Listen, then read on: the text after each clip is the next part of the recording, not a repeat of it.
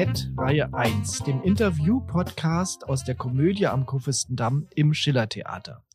Mein Name ist Martin Wölfer und ich treffe mich hier mit Menschen, die wie ich das Theater lieben und leben.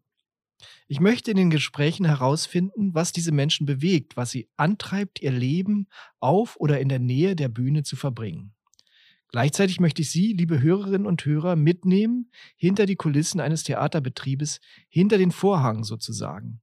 Und Sie sitzen dabei mit mir gemeinsam im Parkett Reihe 1.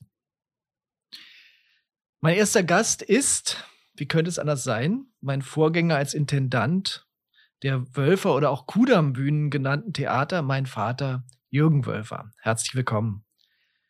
Äh, lieber Jürgen, ich freue mich sehr, dass du hier bist. Das ist für mich aufregend und herausfordernd, denn du bist ja nicht nur mein Lehrer in allen Theaterdingen, sondern eben auch und vor allen Dingen mein Vater. In unserer Theaterfamilie sind diese verschiedenen Ebenen ja schon immer verwoben und manchmal nicht voneinander zu unterscheiden. Immer ein Stück Privates im Beruf, immer ein Stück Öffentlichkeit im Privaten. In der Zeit deiner Direktion, die ja etwa 40 Jahre dauerte, waren die Theater fast immer ausverkauft. Wenn man es also nüchtern betrachtet, also nur die Anzahl der Zuschauer besieht, die diese Theater in deiner Zeit besucht haben, bist du bestimmt der erfolgreichste Theaterdirektor Deutschlands. Aber damit hast du ja nie angegeben. Mir kommt es sogar so vor, als hättest du das niemals selbst erwähnt. War das dir vielleicht gar nicht bewusst? Ist das Bescheidenheit oder was ist das? Vielleicht, weil ich es selbst nicht genau weiß.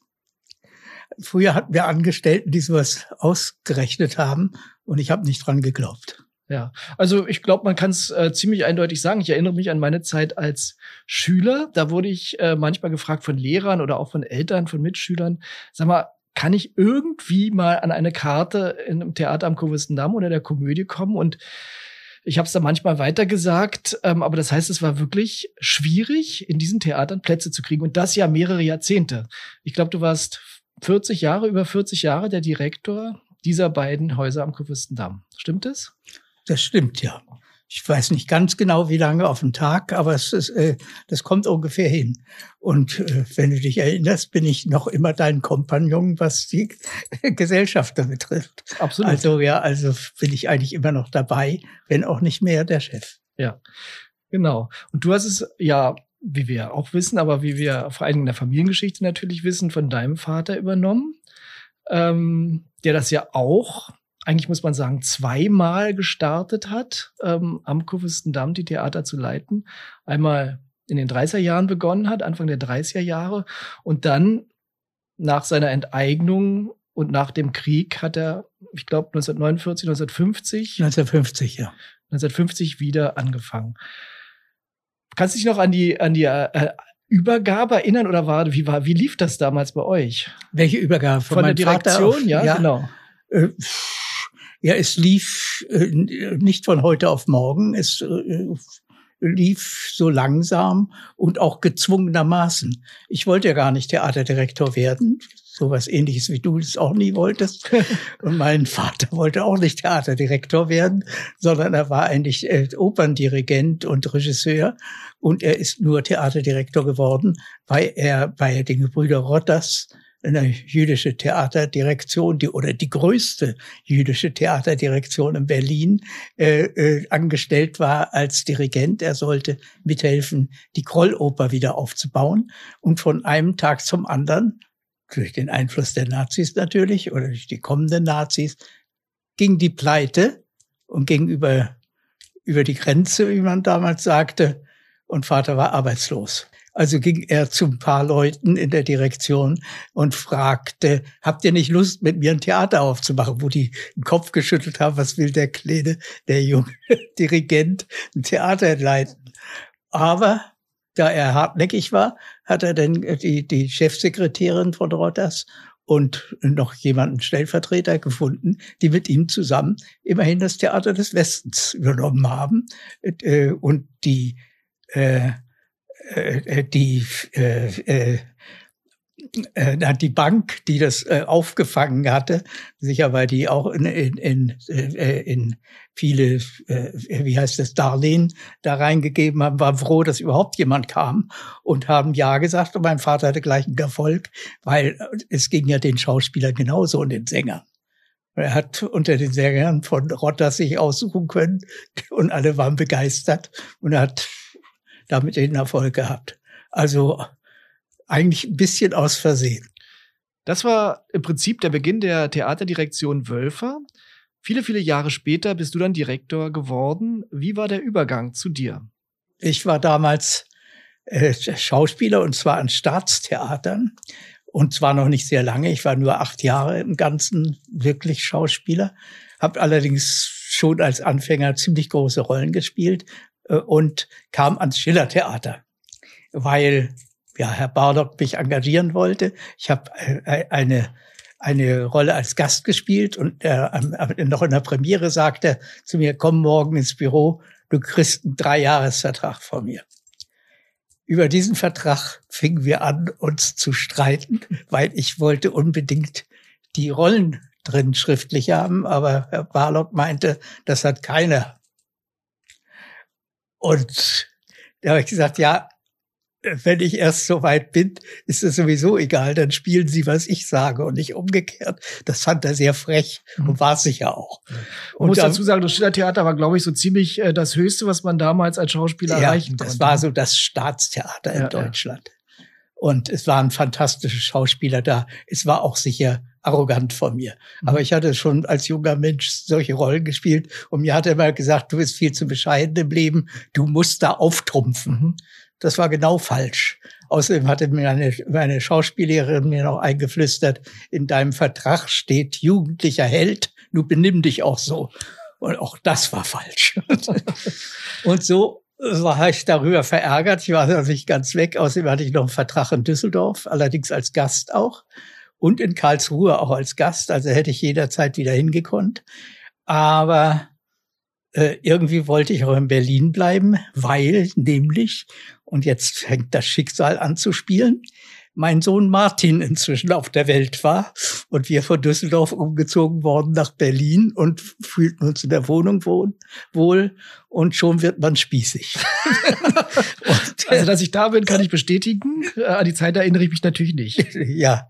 Und äh, ja, ich dann immer von der Kamillenstraße, so hieß die, äh, äh, morgens zur Probe ins Schillertheater und wusste nun nicht, was ich danach mache. Und da wollte wieder das Schicksal, dass der Stellvertreter von meinem Vater starb. Mhm. Das war ein, auch einer aus der jüdischen Theaterdirektion vorher, den mein Vater mit seinen Kindern übrigens zusammen aus der Schweiz wohin emigriert war, äh, zurückgeholt hatte und mit dem er die, äh, 1950 die Komödie wieder aufgemacht hat. Und übrigens auch 1961 das Theater des Westens.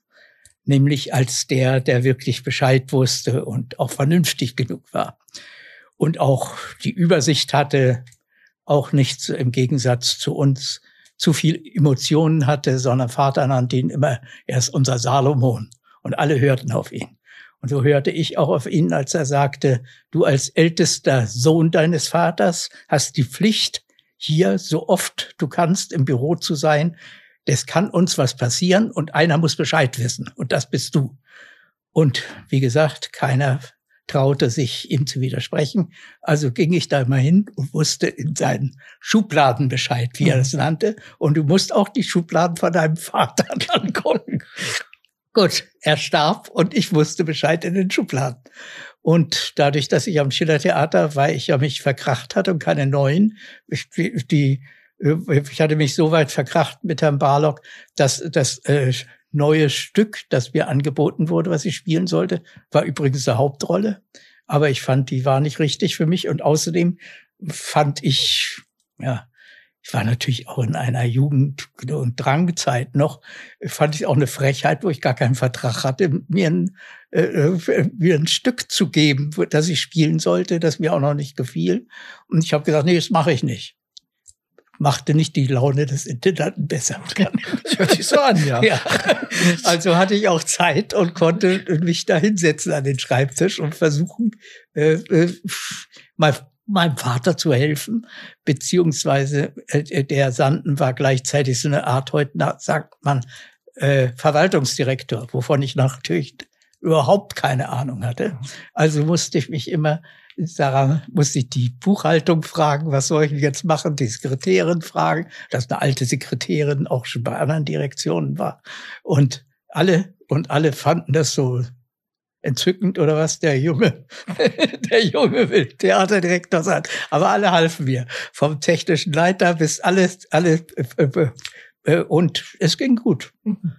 Ja. Sehr schön. Seitdem warst du mit deinem Vater zusammen in der Direktion. Also ja. in, in den 60er Jahren, wann war das genau? So etwa Mitte der 60er 65, 64, ja. 65, so ganz genau, weil das auch nicht äh, von heute auf morgen war. So, Vater war auch dagegen übrigens. Mhm. Bei Vater äh, äh, weiß ich, ob er es gut fand, dass ich Schauspieler werden wollte. Aber jedenfalls, äh, als ich ziemlichen Erfolg hatte und auch immer wieder große Rollen angeboten gekriegt. Und ich war ja Anfänger. Das war schon erstaunlich. War natürlich toll. Hat mich überhaupt nicht verstanden, wieso ich so schwierig sein wollte. Das war doch fantastisch. Ich war immerhin bei Strux und mhm. da im Badischen Schauspielhaus. Äh, Staatstheater. Das war, äh, war eigentlich toll. Und äh, meine Schauspielerin, äh, die mir wahnsinnig auf die Nerven ging und ich aber immer, immer gehorchte, was sie machte, weil ich war innerlich immer sehr schüchtern und die gab mir aber das Rückhalt, muss ich sagen, was ich allerdings nicht gerne hatte, aber trotzdem auch wichtig war für mich. Äh, die wollte ich auch abschütteln. Ich erinnere mich, ähm, als ich Kind war, also ich war ja manchmal in den Büros am Kurfürstendamm. Ich erinnere mich da auch noch, dass ich unter dem Schreibtisch von Hans Wölfer, also deinem Vater, meinem Großvater, mich aufhielt eines Tages. Äh, das sind so, ähm, so bruchstückhafte Erinnerungen. Ähm, habt ihr zusammen da in einem Büro gesessen? Das weiß ich zum Beispiel nicht mehr. Wie Nein. habt ihr das gemacht? Also Nein, es waren immer noch dieselben Büros. Ich habe bloß manchmal gewechselt. Ja. Das, äh, das Sandenbüro war das wo du dann später gesessen ja. hast und ich auch eine Zeit lang. Und äh, dann bin ich umgezogen, das andere, wo dann Vorner gesessen hat später. Mhm. Und äh, ja, mhm. ab, aber der Schreibtisch ist immer noch derselbe. Ja, ja, der ist ja jetzt auch hier mit ins Schillertheater ja, ja, umgezogen. Der ist, der ist immer noch derselbe. ja, der Schrank auch, glaube ich. Ja, der bis, bis zum Umzug des Schillertheaters war ganz tief in die Mittelschublade waren noch von meinem Vater Aufzeichnungen drin. Vor allen Dingen konnte man, die habe ich auch da gelassen, äh, äh die Besetzungsliste äh, von Kiss Me Kate äh, wer was gekriegt hat. Und es war nicht nur die Besetzungsliste der, der Künstler, sondern auch des, des, äh, des technischen Personals.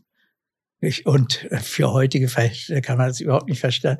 Verstehen wir, was das da, äh, Neuss und Müller kriegten 40 D-Mark am Abend. Das war eine fantastische Gage, weil die waren ja damals schon so Art Stars. Und ja, so wir haben ja neulich schon mal gesprochen, Theater ist ja wahnsinnig schnelllebig, ne? Ja. Neuss und Müller. Also mir sind die natürlich absolut ein Begriff, weil ich natürlich in dieser Familie aufgewachsen bin und die waren ja definitiv Stars, nicht nur Theaterstars, sondern Kabarettstars. Vor allem der Mann mhm. mit der Pauke, ne, wurde ja, von ja. den beiden erfunden. Und dann haben sie nachts im Theater nicht von äh, der Mann mit der Pauke war Neues alleine, aber Neues alleine. aber die beiden haben mhm. sehr, sehr viel zusammen gemacht. Ja. Genau, also auf jeden Fall waren das richtig was mhm. Berühmtes. Heute, wenn man sie fragen würde, wer ist Neuss und Müller, würde wahrscheinlich kein Mensch, auch Leute, die sich für Theater interessieren, gar nicht mehr wissen, wer war das. Also das ist so der Nachteil am Theater, ne? Die Leute in jeder Generation es gibt auch leider, Stars. Äh, nicht, entschuldige, dass ich unterbreche. Das kenne ich. Ja. Äh, äh, äh, äh es gibt, es, äh, das Kabarett hat auch nicht mehr den Stellenwert wie früher.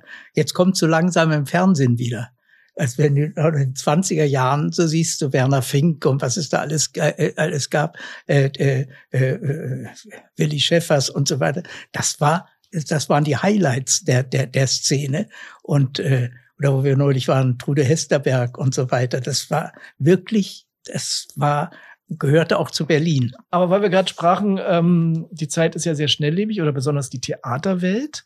Ne, dann, nur um es doch mal zu erwähnen, dein Vater hatte ja wirklich kurz vorher, 1961, ganz kurz nach Mauerfall, äh, Mauerbau, ähm, diese, diesen riesigen Sensationserfolg My Fair Lady im Theater des Westens was ja damals das erste richtige Musical in Deutschland war, was ähm, erstmal funktioniert hat und dann so ein wahnsinniger Erfolg war. Ja, der, es hat den Durchbruch eigentlich gemacht. Mhm. Es ist ja auch nicht nur, äh, äh, du hast eben auch mit Recht gesagt, kurz nach dem Mauerbau war die Premiere. Viel bezeichnender ist ja, dass, äh, dass die Proben angefangen haben, als die Mauer noch nicht da war. Und die wurde während der Probenzeit gebaut, was natürlich die Sache in Frage stellte. Äh, ja. Äh, weil das Publikum damals, das war ja eine Stadt, der, der, der, genauso viele Leute kamen aus dem Osten wie aus dem Westen, vielleicht sogar noch mehr aus dem Osten, weil das Theaterpublikum, besonders die die oberen Ränge füllten, waren aus dem Osten, ganz davon abgesehen, dass man äh, zu, äh, damals mit, mit dem Ausweis mit Ostmark hineinkam. Und das wurde umgetauscht. Das war eine große Grundlage. Und das war natürlich ein, dieses Haus, das 1600 Plätze damals hatte, heute glaube ich wieder. Ähm, äh, äh, äh, das war natürlich eine eine äh, Sache für, privat zu machen, weil mein Vater hatte auch dort keine Subventionen, sondern musste im Gegenteil Miete bezahlen und ein Re äh, Reparaturkonto unterhalten, weil das war natürlich ziemlich marode durch durch die ganzen Kriegs- und Nachkriegszeiten. Also da waren viele Reparaturen. Also das war schon ein riesiges Wagnis. Und äh, es kommt, aber es kommt sicher auch noch dazu, es fällt mir jetzt gerade ein, weil es ja Vaters erstes Theater war, nachdem er seinen Beruf auf, aufgegeben hatte, nämlich das Theater des Westens, ja.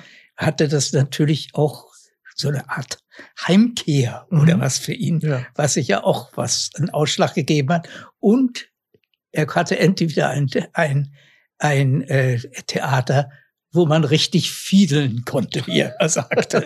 also er kam ja von der Musik und hat ja, dementsprechend auch das ja. musikalische Theater hier eigentlich. Deswegen hatte er, was auch das, die, die Qualität des My Fair Lady äh, ausmachte, ein richtig gutes Orchester.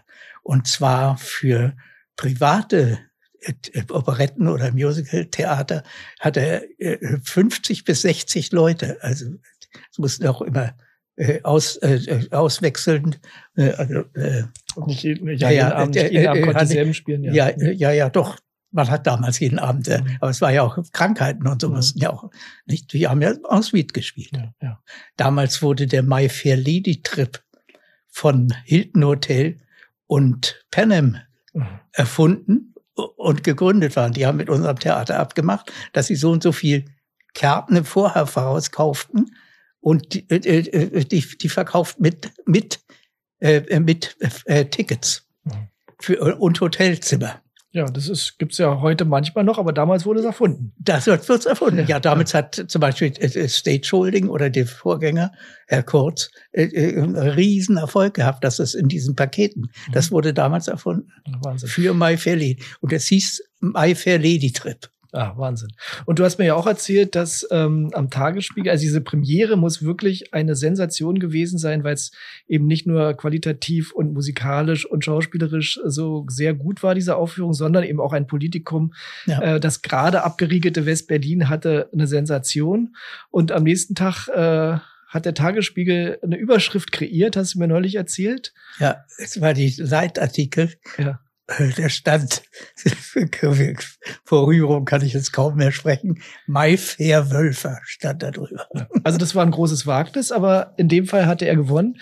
Nun hatte er auch die, äh, oder schon vorher ja die Komödie und dann auch das Theater am Kurfürstendamm wiederbekommen. Nicht? Im Theater am Kurfürstendamm war ja dann bis in den 60er Jahren die Freie Volksbühne, die ja dann in die Schaperstraße gezogen ist. Dann hatte er wieder diese beiden Häuser und das Theater des Westens. Und dann bist du dazu gekommen, äh, in die Direktion. Ähm, mhm. Was war denn, weil wir sagten gerade, es ist alles so schnelllebig, was waren denn die Stars in deiner Zeit? Also man muss ja dazu sagen, auch du hast ja Leute auch groß gemacht, die dann das, der Weg war ein bisschen anders damals. So kam es mir mal vor, dass manche im Theater groß wurden, die dann vom Fernsehen oder vom Film entdeckt wurden aber eigentlich waren sie Stars im Theater geworden. Ja, da hast du recht. Äh, äh, noch mehr, glaube ich, bei Vater, auf, um, um auf My Fair Lady zurückzukommen. Karin Hübner kannte bis dahin keiner. Mhm. Äh, Hubschmidt war ein Filmmann, aber keiner fand ihn äh, als großartigen Theaterschauspieler. Und über Nacht war es genau umgekehrt.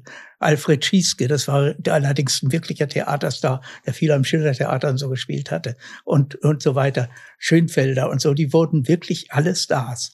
Aber auch in der Komödie hat er einen Star nach dem anderen gemacht. Damals Violetta Ferrari, komischerweise auch im Musical in äh, Irma Ladus und Halt die Welt an, vielleicht aussteigen. Oder Junke und Fitzmann. Fitzmann war auch Kabarettist bei den Stachelschweinen. Und äh, den hat er gesagt, der müsste eigentlich auf die Bühne und hat ihn auch geholt und war nach paar Vorstellungen war der, der, der Liebling. Der war teilweise hat er mehr äh, Zuschauer angezogen als Junke. Dann Tomalla alle hat er wieder nach Berlin geholt. Das heißt, ich finde eigentlich interessant daran, dass, dass Leute wirklich wie Fitzmann oder Junke, die ja spätere Generationen wirklich aus dem Fernsehen kannten, dass die nicht nur da, nein, angefangen haben sie ja da nicht, sie haben ja vorher schon was gemacht, aber da wirklich zu ja, Berliner Stars wurden. Ich glaube, Fitzmann hat doch äh, die Kaktusblüte hieß es, ne? Das war doch auch, lief doch auch über ein Jahr, oder? Ja, ein Jahr. Ja. Da habe ich auch mal mitgespielt. Ah ja. Ein ganzes Jahr. Ja, ja Wahnsinn. En suite. Und vor allem damals gab es natürlich ein keine Jahr freien Tag, Montage. Genau, en suite. Außer ja, ja. Heiligabend. Ja, Heiligabend nicht. Aber Montage wurden natürlich damals gespielt. Auch gespielt. Ja. Oh, ja. Und manchmal auch in der Woche zweimal. Wahnsinn. Und es war immer voll. Wir hatten damals äh, mehr Schwierigkeiten, Theaterkarten zu haben als Zuschauer mhm. und hatten auch oft Ärger damit. Es kam allerdings hinzu, es gab ja noch keine Computer, dass äh, immer nur so viel Karten verkaufen konnten, wie in diese Kästen in, in der Kasse passten. Und die waren immer sofort weg. 14 Tage, glaube ich, hielten die vor. Und deswegen äh, konnte man auch keinen längeren Vorverkauf machen. Und da äh, Berlin auch damals schon sehr beliebt war, auch gerade, das, auch gerade durch unsere Theater, äh, war alles vorher, äh, teilweise hatten wir Schwierigkeiten, weil behauptet wurde, wir würden nur noch an Westdeutsche verkaufen. Verstehe. So kommen denn deine, äh, deine Leute aus der Schule, die sagen, können Sie uns nicht härten. Genau. Karten genau. besorgen, wir zahlen sie auch. Ja, ja. Das war mir natürlich immer alles ein bisschen unangenehm, ähm, aber manchmal habe ich es, wie gesagt, auch weitergesagt dann. Hm. Äh, ich weiß nicht, ob es geklappt hat, ehrlich gesagt, weil es gab ja gar keine. Also ja, es war wirklich phänomenal ähm, damals. Kannst du dich noch an andere Leute erinnern? Wer ist denn, also das war ja so ja, wirklich Johanna die von Zeit. Kotschan, ja. Gisela Uhlen, eine Menge Leute. Ja. Herbert Hermann wurde damals bekannt, ne? Das ist, der ist im Prinzip ja auch da bekannt geworden. Ja, ja, ja. Klar, er hat da diese Fernsehserie gemacht, aber die kam ja auch aufgrund, dass irgendein Caster oder irgendjemand ihn wahrscheinlich am Kudamm gesehen hat. Nee, das war vorher, glaube ich. Also das weiß ich nicht so genau. Jedenfalls richtig bekannt wurde auch. Und mhm. komischerweise ist auch nicht ins Fernsehen gekommen dadurch, sondern er wurde ein Theaterstar überall. Mhm. Weil er sicher auch so eine Ausstrahlung hatte oder was. Damals hat Theater wirklich noch Namen gemacht. Ja, ja. Es war ja dieses, dieses, äh, was man heute so, das klassische West-Berlin, ne, dazu gehörte ja der Kudamm natürlich, aber auch die Kudamm Theater. Also das hat ja sozusagen im Umkehrschluss auch dieses Berlin geprägt, ne, mhm. ne, dieses West-Berlin. Wo, wo ist man denn danach ähm, hingegangen, wenn man, wenn die Vorstellung zu Ende war? Ähm, Gab es da irgendwelche Kneipen, an die wir uns heute ja, noch erinnern können oder die es vielleicht sogar noch gibt? Oder vielleicht äh, eins gibt es noch den Diener. Ah ja, Diener. Aber sonst gab's Heini Holl, war berühmt dafür. Äh, Ritchie war eigentlich mehr für Filmschaffende, aber das war da, wo heute die Schaubühne ist. Mhm. Da war das, es war ein bisschen feiner als Heini Holl und Diener. Und äh, gegenüber vom Theater, das Café Bristol, ist heute Maredo, glaube ich. Ja. Äh, äh, war berühmt, aber auch schon am Tag. Da gab es auch viele Anekdoten, die da spielten. Eine fällt mir gerade ein. Ähm, hat nicht Kurt Jürgens seinen Geburtstag? Da, seinen 60. Was? Geburtstag. Und da hat er aber vorher in der Komödie gespielt? Hat er jeden Abend brav en suite gespielt. Und danach ging's rüber äh, äh ins Café Bristol. Und äh, die Polizei hatte äh, äh, in Livret den Kudamm abgesperrt mit Fackeln äh, für die, damit die Leute rausgehen können, konnten nach drüben. Äh, es wurde auch damals im Stern alles äh, exklusiv mhm. gefilmt und auf, äh, äh, verkauft. Ja, der war, der war ein Weltstar, kann ja, man sagen. Ja, ne? Und hat trotzdem, wenn er Theater gespielt hat, tatsächlich dieses eine Mal, glaube ich, nur wenn dann da gespielt. Ja, und halt auch mit Freund uns auf Tournee war er auch. Ja. ja, ja. Und sag mal, ähm, Gab es da nicht noch etwas, dass ihr mal zusammen mit ihm ein Theater in Paris machen wolltet? Wir haben es gemacht. Ah. Ein halbes Jahr und dann waren wir pleite. und äh, außerdem, äh, er hatte natürlich auch das Theater mit meinem Vater zusammen gemacht, weil äh, als äh, er dachte, das wäre der Mann, der sowas am besten kann, äh, äh, weil er sich die Rollen selbst ausrufen sollte, wollte. Und so war es auch. Und kurz vor Probenbeginn kriegt er immer jedes Mal einen Film, und er wurde umbesetzt. Oh. Weil er auch der Direktor konnte sich, konnte das so machen. Und das hat natürlich äh, das Theater kaputt gemacht. Ja, klar. Da Weil er war in, in, in, in Frankreich genauso ein Star wie in, in, äh, in Deutschland und komischerweise auch in Amerika. In ja, war richtig weltbekannt. Ja. ja. Denn erstes ähm, neu gebautes Haus war in Hamburg. Ja. Kannst du sagen, wie es dazu gekommen ist? Also wie, ähm, wie kommt man auf die Idee, an diesem Ort ein Theater zu bauen? Wie ging das überhaupt? Wie ist es überhaupt möglich gewesen? Ja, es war so, glaube ich, habe es dir ja schon öfter erzählt. Ich habe immer, obgleich unsere Theater so gut gingen oder gerade deswegen habe ich mich erinnert an die Bibel, obgleich ich nicht sehr bibelfest bin. Nach den sieben fetten Jahren kommen auch die sieben mageren. Und äh, was machen wir dann? Und da habe ich gesagt, man müsste äh, diese Kosten, die man hat, die ja auch immer höher wurden, äh, einfach besser verteilen. Und dazu wäre es am besten, wer hätte mehrere Theater, also an anderen, an mehreren Standorten, ja. damit gesagt. Und äh, ich habe dann versucht, so mit anderen äh, Häusern in anderen Städten das zu machen, was aber nicht oft genug oder nicht so ganz gut geklappt hat, weil äh, ja, Theaterleute vielleicht, zu denen ich ja auch gehöre, sind auch ein bisschen eitel und wollen immer gern was Eigenes machen. Und äh, also es ging nicht so ganz so gut. So bin ich auf die Idee gekommen, müsste ein selbst irgendwo ein Theater bauen. Aber dazu fehlte mir das Geld und natürlich auch die Grundstücke. Und wenn ich äh, ein bisschen, äh, es ist fast ein bisschen anekdotisch, was jetzt kommt. Ich war öfter in München, weil ich da auch sehr viel inszeniert habe und ähm, äh, hatte Premiere in, äh, in der Komödie in München, glaube ich, war es. Und äh, hinterher, nach dem, äh, bei der Premierenfeier, es war ein großer Erfolg, äh, sagte eine, eine äh, äh, kleine, energische Dame, ich bin aus Hamburg, schade, dass es so etwas in Berlin nicht gibt, in Hamburg nicht gibt. Sowas müsste es in Hamburg geben. Und ich sagte zu ihr, besorgen Sie mir ein Grundstück und wir machen da ein Theater. Aber so aus Quatsch. Und ich kriegte ab da jede Woche Angebote von äh, stillgelegten Postämtern, dass man umbauen könnte, bis auf sonst. Und ich habe natürlich immer gesagt, so ein Quatsch, das ist, so viel Geld können wir gar nicht aufbringen. Und eines Tages kam sie an und sagte, so diesmal persönlich und nach Berlin und sagte, Du musst unbedingt sofort nach Hamburg kommen. Ich habe ein Theater, das ist praktisch schon ein Theater. Und auch das Geld dazu, alles ist da. Und ich habe gedacht, ja Gott, das und wollte aber nicht, auch nicht unhöflich sein und bin mit ja nach Hamburg gefahren, äh, nee, geflogen.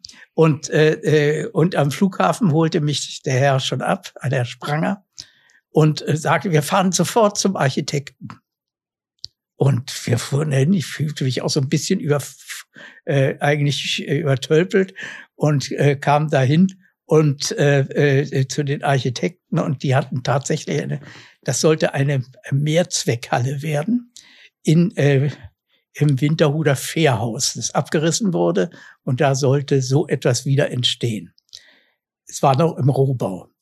Und äh, standen dazu in der Runde von den Architekten und die erklärten, das kann kein Theater kann da nicht rein, aus dem und dem, aus statischen Gründen aus. Es ist überhaupt, es ist auch schon viel zu weit. Man kann ja, dann ist das alles genehmigt vom, äh, vom Denkmalschutz und was nicht alles. Es geht nicht, es geht nicht.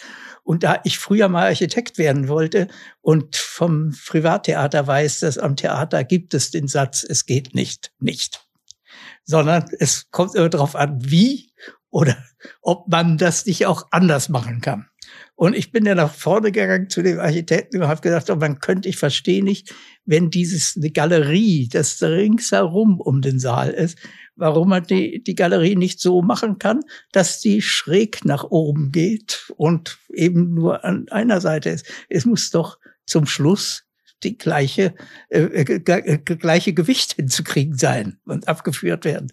Denkst du, und, nein, und das ist, wenn Laien sich das vorstellen und so weiter. Und ein kleiner Herr, der, der hinten im schwarzen Anzug stand, sagte mit einmal mit so klein bisschen ungarischen Akzent, der Herr Wölfer hat recht, das geht. Alle waren still, das war der Chef, nämlich Chefarchitekt, Herr Schweger ging hin, machte ein paar Skizzen, sagte, wir werden das ausrechnen. Und damit war der Anfang für dieses Theater gemacht. und der Herr Spranger, der damals mit, noch mit Büll zusammen war, was dann Büll und Liedke wurde, äh, äh, die haben das finanziert. Ich hatte ja kein Geld. Ich habe auch gesagt, ich kann nichts reinstecken. Nur die Innenausstattung, die musste ich bezahlen. Aber alles andere haben die bezahlt. Die haben natürlich kräftige Miete bezahlt, die du heute noch bezahlst. Genau, ja. ja. Damit wurde die Komödie Winterhuder Fährhaus geboren. Ja. Und tatsächlich äh, funktioniert sie ja heute noch. Ja. Und äh, sehr viele Stücke oder vielleicht sogar die meisten Stücke, die wir hier produzieren, werden dort gezeigt. Manchmal ist es sogar inzwischen andersrum, dass Stücke dort zuerst rauskommen und dann hier mhm. gezeigt werden in Berlin. Ähm, also das war eine für die Firma eine sehr lohnende Geschichte. Und natürlich auch, weil es ja immer bei uns verknüpft ist, Firma, Theaterleben und Privatleben ähm, natürlich dann auch eben dementsprechend für die Familie. Apropos ähm, die ganze Eröffnung, Einricher war ja überschattet für uns persönlich äh, durch den Tod von Michi, meinem Bruder, also deinem Sohn, dem zweiten. Äh, das war ja mitten in der Probenzeit, das weiß ich noch. Ich war der Regieassistent und später der Inspizient von den von der ersten Aufführung, die wir da gemacht haben. Und du warst der Regisseur. Stürmische Überfahrt hieß das Ganze mit Wolfgang Spier, weiß ich noch, hat mitgespielt. Ähm, naja, auf jeden Fall war das ja. Also ich habe da ganz viel gelernt in dieser Zeit, auch wenn es natürlich ein riesiger Schock war und für uns alle ja ein wahnsinnig ähm, traumatisches Erlebnis, der plötzliche Tod äh, von Michi. Ähm, ja, aber gleichzeitig habe ich eben auch gelernt im Nachhinein. Also ich weiß noch, dass wir beide genau einen Tag nicht bei der Probe waren, obwohl dieses für uns wirklich ja erschütternde Ereignis stattgefunden hat. Aber zwei Tage später ging das Theater, der Lappen muss hochgehen, es ging selbstverständlich weiter. Und deswegen ist ja diese Corona-Zeit auch so besonders, weil es wirklich das erste Mal ist im Laufe dieser Theatergeschichte, dass nichts möglich ist, was es im Theater ja eigentlich nicht gibt. Ich meine, es kommt noch hinzu, dass ich bin ja mein ganzes Leben lang so ein Verdränger auch gewesen. Für mich war das auch, ich weiß noch, dass ich nicht nach Wiesbaden, wo ja Michi gestorben ist, hingefahren bin, sondern du mit meinem Bruder. Genau. Und ich mhm. bin nicht lieber zur Probe, zur Probe gegangen, weil ich wollte auch Michi nicht mehr sehen als mhm. Toten. Mhm. Ich wollte nicht, und ich, ich wollte es mir auch nicht antun. Aber mhm. ich weiß nicht, sowas kommt natürlich auch hinzu und es hilft einem dann auch. Aber du warst tapfer genug, das zu machen. Mhm. Ja, in dieser chaotischen Familie, wahrscheinlich kommt es daher, ähm, habe ich früh gelernt, ähm, so emotional man ja auch mitgeht mit den verschiedenen Situationen, coolen, cool zu bleiben, auch in den Herz wahrscheinlich. Also anders ja. kann ich es mir gar nicht erklären. Naja, aber das wäre meine Frage cool tatsächlich. Cool waren wir eigentlich nie, aber trotzdem nee, cool waren wir nie. sich zusammenzunehmen. ja, stimmt, ja. Ja, ja, ja. ja. Genau, aber damit hast du schon eine Frage äh, beantwortet. Also mich hätte es wirklich mal auch noch interessiert, wie du das eigentlich ähm, verarbeitet hast, aber du hast ja eben schon teilweise gesagt. Eigentlich ganz verarbeiten tut man sowas nie. Nee, also ich, ich denke immer noch an Michi. Also es ist, ist ja auch klar. Mhm. Ich, ich, aber ich meine, du sicher auch. Ich muss ja auch dran denken, dass ich es eigentlich von dir erfahren habe, dass Michi tot ist. Mhm. Weil ich hatte an dem Tag die, die, die, die, die, die Schnur rausgezogen und ich habe noch versucht, in der Nacht mit Michi zu sprechen äh, weil er angerufen hatte scheinbar, aber ich konnte ihn nicht erreichen. Und am nächsten Tag hat mir, als ich denn da anrief, haben, es ist keiner an Apparat gegangen oder immer weitergegeben, bis dann schließlich jemand sagt, ja, ihr Sohn ist tot. Und der Nachtportier hat mir dann gesagt, dass mich mich um halb zwei noch versucht hat anzurufen. Und man denkt ja dann immer, oh Gott, man ist schuld an einer Sache. Aber es war wohl nicht so. Na gut. Nee. Ja. Aber jedenfalls, das war auch ein Schock, als du anriefst und sagtest, weil du noch eine andere Nummer von mir hattest und sagtest, ich komme mal zu dir. Es ist ganz, es ist echt was ganz Schlimmes passiert. Und komischerweise wusste ich in dem Augenblick, dass es nur mich sein konnte. Mhm. Ja, so ja. wie du dich angehört hast. Ja, ja. Na, das war natürlich für mich auch ein, also an den Tag ja. werde ich mich natürlich immer erinnern, weil ich tatsächlich es ja als erster erfahren hatte und dann allen Beteiligten das sozusagen gesagt habe. Ja, ähm, wenn man aber dann weiterdenkt in der Familiengeschichte, ne, das Schöne ist, dass ich erinnere mich an die Premiere von der Komödie in Dresden, die du auch gebaut hast. Das, da war ich der Regisseur inzwischen, also bei der Eröffnungspremiere, und da bin ich dann mit dem Kinderwagen während der Premiere von deinem Enkel, also meinem Sohn Jonas, auf und ab gelaufen. Also der war da ganz neu geboren sozusagen. Also das heißt, äh, ich komme jetzt gerade drauf, weil wir über äh, die Entstehungsgeschichten dieser Theater, also da hast du ja auch ein Theater gebaut. Ja. Und du warst mein erster Kompagnon. Ja, 50 Prozent. Ja. Ja, ja. 50 Prozent der Anteile hattest du, 50 genau. ich. Ja. ja, die Komödie Dresden gehört inzwischen nicht mehr zur Direktion, nee, Wölfer. Nee. Aber du hast gerade mir vorhin erzählt, ähm, was hast du gesagt, den, den Bauherrn oder wem auch immer, wenn es nichts wird, dann hat The Dresden immerhin ein neues Theater. Ja, ich hatte damals sagen, der Presse gesagt, wenn es nichts wird, weil alle sagten, wie können Sie das, das kann nicht funktionieren hier in Dresden und so weiter. Auch der Standort war nicht gut, obgleich man mir das Gegenteil für immer versprochen hatte äh, und, äh, und so weiter. Und da habe ich gesagt, na ja, wenn es gar nichts wird, hat Dresden immerhin hinterher ein neues Theater. Ja, so ist es auch gewesen, wie du darauf geantwortet hast. ja. Genau. Also das heißt, ähm, man kann ja sagen, dass du nicht nur dementsprechend viel Theaterleben, äh, zum Beispiel Berlin hinterlässt, sondern tatsächlich deine Spuren werden äh, übrig bleiben. Ne? Diese Gebäude werden ja da sein und die hast du ja konzipiert, diese Theater. Du hast uns natürlich jetzt auch sehr geholfen oder sogar sehr stark mitgewirkt an den Planungen für den Neubau der neuen Komödie dann am Kurfürstendamm, die dann auch irgendwann hoffentlich mal eröffnet wird, mit genau dieser Bauerfahrung. Ja, ja es hat ich äh, äh außerdem was durch mein ganzes Leben ging, ich habe immer auf mein Glück gesetzt. Und das hat auch meist geklappt. Deswegen, ich war manchmal ziemlich wie ein Hans Kuck in die Luft. Da bin ich an Sachen rangegangen und habe gedacht, ach, es wird schon gut gehen, weil ich habe ja immer Glück. Und so ging das auch. Ich weiß ja, dass du einen fantastischen 80. Geburtstag für mich arrangiert hast in der Komödie. Äh, und äh, äh, da auch eine große Rede äh, die mich zu Tränen gerührt hast, weil du ja nicht eigentlich einer bist, der sehr äh, viel Schmalz ein, die Leute, den Leuten entgegenwirft. Und das war voller so etwas. Voll Schmalz. ja.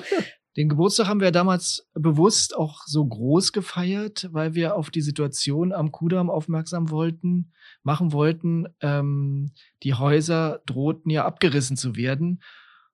Und das Ergebnis kennen wir ja. Also, den Abriss konnten wir nicht mehr abwenden, nee. natürlich. Das war natürlich auch eine, also erinnere ich natürlich, das ist ja gerade erst gewesen, wir sind jetzt zum Glück im Schillertheater, sind hier zwischengelandet sozusagen und das ist natürlich auch toll hier. Aber der Schmerz, also kann ich nur für mich sprechen, aber dir ging es natürlich genauso, ähm, dass diese beiden wunderschönen Theater dann tatsächlich doch noch abgerissen wurden, äh, nachdem wir so lange drum gekämpft hatten, ähm, war natürlich schon hart. Aber ich glaube, das habe ich gelernt in meiner Familie, also durch dich natürlich zum großen Teil. Ähm, man muss sich auch den Dingen voll hingeben, dann entsteht was Neues. Also ähm, so ging es mir tatsächlich, obwohl es extrem schmerzhaft war, obwohl es immer noch schmerzhaft ist ähm, und unverständlich. Ähm, auch ja, nicht, wenn ich Neues. dich unterbrechen darf, nicht nur für uns, sondern ich glaube für ganz Berlin. Weil die Theater hatten einen großen Nimbus, nicht nur während mhm. unserer Zeit, sondern davor. Ja, und sie waren sehr schön. Sie waren einzigartig Max schön. Max Reinhardt Zeiten, was da alles passiert war. Das, äh, da ist äh, äh, Marlene Dietrich aufgetreten. Das ist, ich weiß nicht, was da Hans alles Rühmann. War. Ja, äh, äh, aber als er jung war, ja, ja, natürlich. hat auch Kabarett gemacht da. Mhm. Alles ist da, da gemacht worden. Und auch es war im Theater am Kurfürstendamm die, die, die größte Zeit der Freien Volksbühne. Nachdem sie aus, aus Ostberlin ausziehen mussten, waren sie ja da untergekommen. Und unter Oskar Fritz Schuh galt das als das führende Schauspielhaus mit dem Schillertheater in Deutschland. Mhm. Das war fantastisch. Ach, da gab es das Schillertheater, glaube ich, noch gar nicht. Äh, doch teilweise nachher, ja. ja, ja. Aber das Heppel, die waren im Heppel-Theater damals. Also es, es ist eigentlich eine Schande und wir waren auch immer der Meinung, in anderen Städten wäre sowas nicht passiert. Ja, was man natürlich nicht weiß, aber, ja, aber auf jeden Fall ist es hier also bestimmt in Wien, Paris und ja. London nicht. Ja, das stimmt. Das stimmt. Ja, die wir immer so bewundern. Auch weil sie alte Sachen haben. Bei uns werden ja die alten immer abrasiert. Ähm, wenn du zurückdenkst, du hast ja wahnsinnig viel inszeniert, nicht nur in Berlin, aber ähm, fällt dir irgendwas ein oder mehrere Sachen vielleicht sogar, ähm, die du besonders toll fandest oder die besonders viel ausgelöst haben oder die besonders schade waren, weil sie manchmal natürlich auch nicht gut ankamen. Also was mochtest du, wenn du so mal spontan antwortest, ähm, am liebsten an deinen ganzen Inszenierungen? Weil das daran erinnern sich die Leute natürlich auch. Also das ist schwer zu beantworten. Ich habe mal auf so eine Frage geantwortet, dass ich äh, während ich dabei war, alle immer gleich geliebt mhm. hat und gleich stark geliebt habe. Und erst hinterher manchmal gemerkt habe, dass ich auch da Fehler gemacht habe. Ja, aber, äh, äh, äh, aber so, wenn ich so zurückdenke, also äh, sehr gut gelungen war zum Beispiel Sunny Boys, glaube ich, mit, mit Spier Junke und Spier. Und Junke, äh, ja. Aber auch nicht nur deswegen, auch wegen des wirklich guten Buches und weil ich, glaube ich, auch eine gute Version gemacht habe. Ich habe ja immer alles ein bisschen umgeschrieben. Mhm. Das ist in Deutschland ganz gut. Na, diese Sonny Boys kann man ja sagen, die ist legendär, die Aufführung. Ja, ja. Ne? Also alles, was später kam, wurde eigentlich an dieser, also bei diesem Stück wurde an dieser Inszenierung gemessen, auch teilweise übernommen. Ich habe neulich gerade im Fernsehen gesehen, das ist ja eines der letzten Stücke, die aufgezeichnet wurden. Pension Schöller ist natürlich wirklich, wird, also obwohl das Stück ja nicht ganz jung war, diese Aufführung, die du da gemacht hast, die hat ja wirklich ähm, diesem Stück eine komplette Renaissance verschafft. Ich habe auch ein völlig Version. neues Buch geschrieben. Ja. Das ist ja mit dem alten, äh, außer dass es diese Geschichte ist, nicht zu vergleichen. Mhm. Aber ich wollte noch dazu sagen, es liegt ja auch, das weißt du ja auch, äh, aber das Publikum weiß das manchmal nicht, das liegt ja gar nicht an dem Regisseur alleine oder an den zwei Hauptdarstellern allein. Es liegt an dem Zusammenspiel des ganzen Ensembles genau. und auch noch äh, äh, der, der, der anderen Leute, die mitarbeiten, wie, äh, wie, wie gut man zusammenarbeitet, mhm. wie gut die Stimmung ist, dass einem was einfällt. Es gibt ja gute Sachen mit guten Leuten, wo nichts draus wird, weil sie sich alle nicht leiden können oder weil sie schlechte Tage gehabt haben oder was nicht alles. Und das ist bei, ist überhaupt in künstlerischen Dingen, wo man ja so wenig wirklich mit einem Zentimetermaß messen kann. Äh, äh, schlecht manchmal. Warum ist das so? Kann man manchmal nicht beantworten. Ja, ja. Aber da, erklärt sich gerade auch der Begriff Ensemble ganz gut, ja, ne? Zusammen. Ja, Genau. Etwas zusammen kreieren. Mhm. Ja, das ist, das ist natürlich eine Qualität von Theater, wenn es denn gelingt. Ja. ja. Und wenn ich das auch dazu sagen, vielleicht gehört das hier nicht her, äh, muss ich auch ein Kompliment an dich machen weil du ein sehr liebenswürdiger Mensch bist. Und das sage ich nach längerem Beobachten. und das hält Ensemble zusammen. Mhm. Und Ensemble, so Theater zusammen, das, äh, es gibt ja mehrere so Leute. Wolfgang Spier auch war so jemand, wo der ist, ist gute Laune. Und das hilft sehr. Mhm. Und bei dir beobachte ich das auch. Schon allein, dass du mit so vielen äh, äh, Leuten befreundet bist, mit denen du schon als Kind befreundet warst. Das gibt's ganz selten. Mhm. Ja, schön. Ja, und ich glaube auch, was die Stimmung im Betrieb angeht, das habe ich ja, glaube ich, ein bisschen von dir gelernt. Ähm, das ist ja auch eine wichtige Sache, dass eben Theater findet ja nicht nur auf der Bühne das statt. meinte ich damit. Ich weiß, ich habe es mhm. genau verstanden, ja. Äh, sondern eben natürlich auch hinter der Bühne, neben der Bühne mhm. und mit allen, ähm, die damit zu tun haben. Das ist ja eine ganz wichtige Sache. Ich weiß, dass du früher immer schon gesagt hast, das ist deine andere Familie, die Theaterfamilie. Mhm. Ne, also wir waren eine Familie und natürlich waren die Grenzen aber sehr fließend. Mhm. Also ja, ja genau. Unsere, unsere Möbel spielten auch teilweise auf der, auf der Bühne. Und andersrum. ja, auch manchmal waren ja, Möbel aus Was aber nicht immer der gewandert. Ehefrau gut gefiel, muss nee. man sagen. Und okay, es kam natürlich auch vor, dass, dass während die Kinder nach Hause kamen, da ein fremder Mann äh, äh auf dem Sofa schlief. Und zum Beispiel in einem Fall weiß ich noch, dass ihr einen Schreck gekriegt habt. Es war Georg Tomalla, der aufschreckte, weil die Tür aufging. ja. Das war damals einer der berühmtesten Komiker. Ja, ja ich weiß noch, wenn wir Freunde zu Besuch hatten und der war gerade da, die waren immer ganz entzückt, weil der so, also da waren wir wirklich noch kleiner, ähm, dass der immer so viele Späße mit uns Kindern gemacht hat. Mich mal noch mal interessieren würde, ähm, du bist ja kurz vor dem Krieg geboren. In Berlin, ne? Also. Da bin ich ja geboren. Ja. 36 Jahre. 36, muss vor dem Krieg gewesen sein, wo die Olympiade war in Deutschland. ähm, genau. Die war gerade zu Ende. die war gerade zu Ende, aber ihr habt in der Nähe gewohnt. Ne? Ja, ja. Also ganz, ich, ich weiß kam, ja, ich habe ja da später auch in dem Haus gelebt. Aber ich kam zu spät, um mitzulaufen. Ja.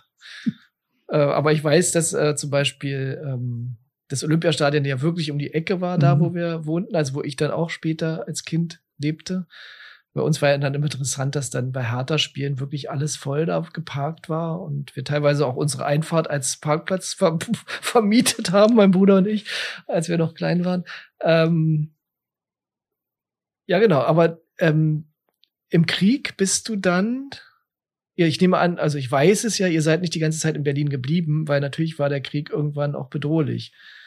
Ja, äh, äh, äh, als mein Bruder 1942 im Februar geboren wurde, fing auch die Angriffe, die Luftangriffe auf Berlin an.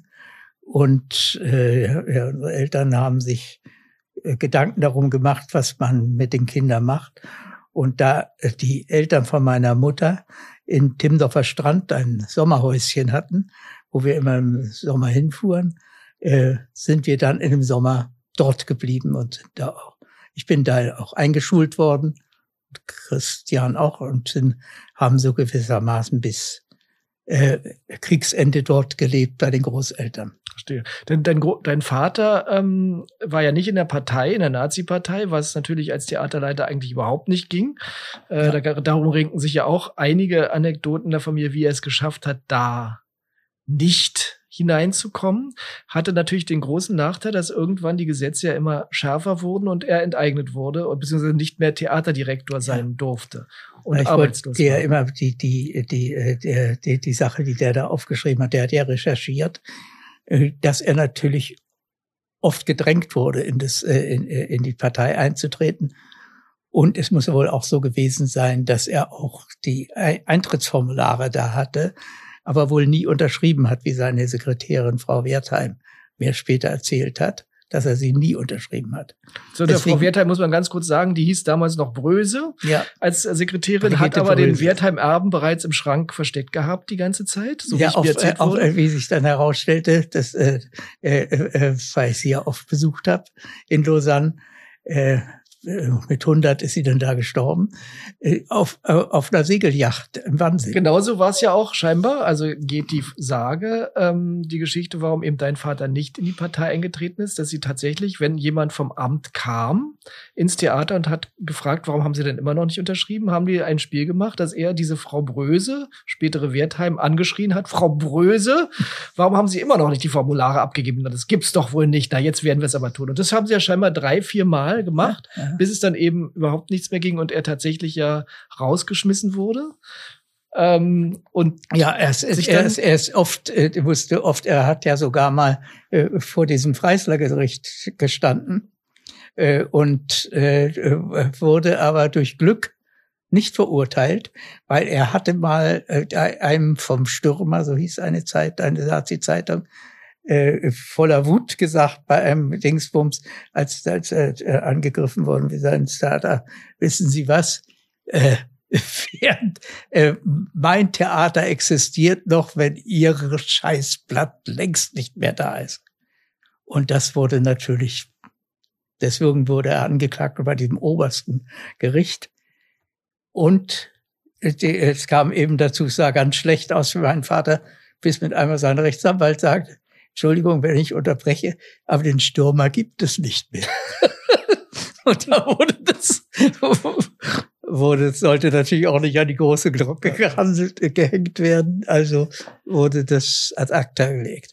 Also die Zeit war ja nicht ganz einfach, auch wenn Berlin das öffentliche Leben ja weitgehend ähm, funktioniert hat. Aber natürlich wie ich ja weiß, ähm, wurden auch jüdische Autoren nach wie vor unter falschem Namen sozusagen gespielt. Das durfte natürlich nie rauskommen. Aber das hat ja deinem Vater scheinbar das Renommee bei der großen Künstlerschar gebracht, dass er ganz kurz nach dem Krieg wieder anfangen konnte und diese ganzen Leute kannte, die dann natürlich heißhungrig auf Kultur wieder spielen wollten. Ja. Er kannte natürlich da auch durch sein Engagement in jüdischen Theatern und so weiter und Berlin die Theaterszene, wie schon sagten, bestand ja äh, besonders in der, in der äh, Hierarchie der, der, der Direktoren aus, äh, aus jüdischen äh, Leuten. Äh, die kannte er ja alle. Und er hatte da einen guten Ruf, weil er eben sich äh, nie antijüdisch verhalten hat. Teilweise natürlich auch zu seinem Vorteil. Denn äh, seine größten Erfolge, äh, sowohl am Anfang Theater des Westens, sondern in anderen Theatern wie Komödie und äh, Theater am Kurfürstendamm als Privattheater, durfte er die jüdischen Schauspieler engagieren, die in den Staatstheatern rausgeschmissen wurden was und die Leute kamen und wollten die gerne sehen, mhm. was natürlich nicht sehr gut gelitten war, aber was sollten die machen? Und deswegen wurden auch seine Aufführungen teilweise oft verboten, einen Tag vor der Premiere, weil man die wollte ihn klein kriegen. Ich habe mich ja früher als, äh, als äh, nach dem Krieg immer gewundert, dass mein Vater so viele jüdische Freunde hatte. Und zwar in, in New York, in London, sogar in Paris, überall. Und in, in, in Kopenhagen, überall waren denen, denen, die seine besten Freunde waren. Und das lag sich an sowas. Und die haben ihm natürlich sehr geholfen, nach Krieg so erfolgreich zu sein. Ja, ich, ich, erinnere mich noch, als wir beide mal zusammen in New York waren, das war für mich auch total faszinierend, weil du kanntest ja dann teilweise die Leute, die du über ihn kennengelernt hattest. Mhm. Ich erinnere mich noch an Frau Marton, eine mhm. äh, Agentin, und auch an einen Michael Stone, der Chefredakteur der New York Times war oder gerade ja, gewesen oder, war. Oder in, in der Chefredaktion. Ja, auf jeden Fall so war. Und der aber eigentlich Michael Stein hieß und aus Berlin kam. Das war für das, mich äh, die, damals alle, die, ganz Die redeten ja auch alle Deutsch. Ja, ja, die sprachen eben. alle noch Deutsch. Ja, ja. Ähm, von, dann bist du nach Timmendorf gekommen während des Krieges und dann nach dem Krieg in Hamburg. Hast du gelebt, glaube ich? Oder, ja, ähm, direkt 19, äh, Ende 1945 sind wir nach Hamburg gezogen. Mhm. Und da hat Vater äh, äh, erst zwei und dann vier äh, äh, so Nottheater so in Restaurants, in so, in so äh, Hinterzimmern von Restaurants und, äh, und in, in Schulaulen aufgemacht. Deine Mutter, ähm, also die Ehe hat dann irgendwann nicht mehr gehalten, ne? Also weil, wie in der Familie behauptet wird, äh, weil dein Vater dann nicht mehr so reich war, wie er vorher war. Und auch nicht so wichtig war. Ja, okay. Also, ähm, und dann gab's bei, äh, äh, sie war ja Schauspielerin und eine sehr hübsche Frau. Und es gab in dem Beruf viele hübsche, unbegabte Schauspieler. Wie Sanden sagte, große impotente Erscheinung. Also, aber wenn ich das richtig verstehe, dann ist das Verhältnis zu deiner Mutter nie so tief und gut gewesen wie zu deinem Vater. Also dein Vater nein, nein. war der wichtigste Mensch, glaube ich. Natürlich auch ein bisschen ungerecht vielleicht. Aber es war so, ich habe auch das Gefühl, dass meine Mutter mich nicht ganz so gern mochte, wie zum Beispiel mein Bruder. Das ist natürlich auch klar, der ist in der Kriegszeit geboren äh, und war klein. Ich war ja sechs Jahre älter und sicher auch deswegen. Aber es, es war eben auch so, ich war auch immer so ängstlich und schüchtern, das mochte sie alles nicht. Mhm. Verstehe. Aber mein Vater hat das immer ausgeglichen, deswegen mochte ich meinen Vater lieber. Na, du hast ja auch bei ihm gelebt, ne? Also als die ja, Eltern ja. sich getrennt haben, habt ihr erst beide zusammen äh, beim Vater gelebt, was für die damalige Zeit ja überhaupt nicht normal war. Nee. Und später, ähm, soweit ich weiß, ist dann dein Bruder Christian ähm, zu Na, ihr wieder gezogen. Nach einem halben Jahr. Genau. Dann wieder nach Berlin. Dein Vater hat dann hier die Komödie erst wieder übernommen. Später das Kudam Theater und dann das Theater des Westens. Und darüber sprachen wir neulich mal mhm. zwischendurch, äh, was man gar nicht so richtig weiß, was er auch gar nicht so gerne wollte, mit seinem Bruder zusammen das Theater am Nollendorfplatz. Mhm. Da habe ich noch eine schöne Frage an dich. Ja. Ähm, kannst du dich an dein erstes Theatererlebnis oder das prägendste, als du Kind warst, erinnern? Meiner Meinung nach ja.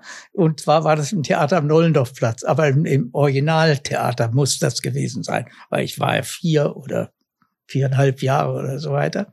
Und es hat gleich zwei Geschichten auf einmal. Äh, äh, in unserer Nähe wohnten SS-Leute, hohe SS-Leute, wie viele, aber das war eine Familie, die, der ging auch immer mit diesen schwarzen SS-Uniformen und furchtbar viel Lametta dran. Äh, äh, und die hatten zwei Kinder, die oft mit uns spielten. Das Dumme war nur, dass ich au außerdem war gegenüber von uns ein jüdisches Mädchen, die auch äh, mit der die auch immer spielten und die durfte mit einmal nicht mehr mit uns spielen.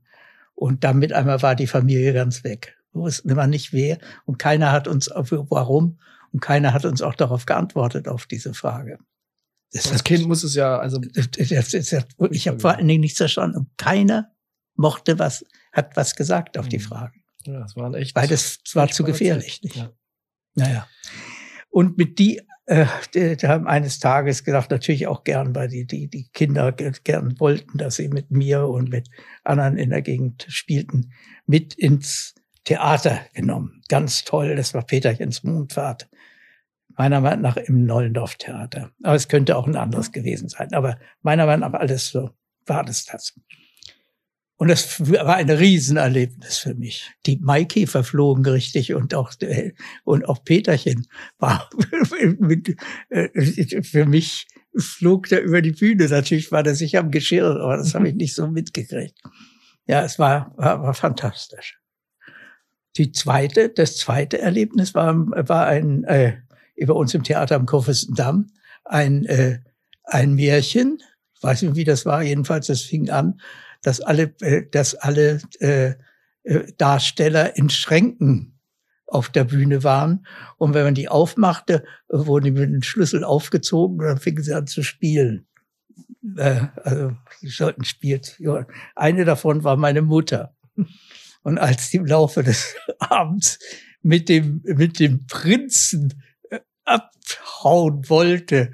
Und äh, um ihn zu heiraten, habe ich voller Empörung aufgesprungen soll, soll ich aufgesprungen sein und gerufen haben, Mumpi, hier bleiben, hier bleiben, hier bleiben. Und ja, das war das Erlebnis. Ein Erlebnis und gleichzeitig ein Theaterskandal. Ja, lieber Jürgen, vielen Dank, dass du der erste Gast warst von unserer neuen Podcast-Serie. Das war mir eine große Freude und eine Ehre. Ähm, wie du weißt, bin ich dir, dir, sowieso sehr dankbar für alles, was du für mich getan hast und auch für die Theater. Ähm, es war sehr schön, mit dir zu sprechen. Das fand ich auch, mein lieber Sohn. Und du weißt, dass ich das gern gemacht habe und dass ich auch sehr stolz auf dich bin, wie gut du das machst, die Leitung des Theaters. Danke.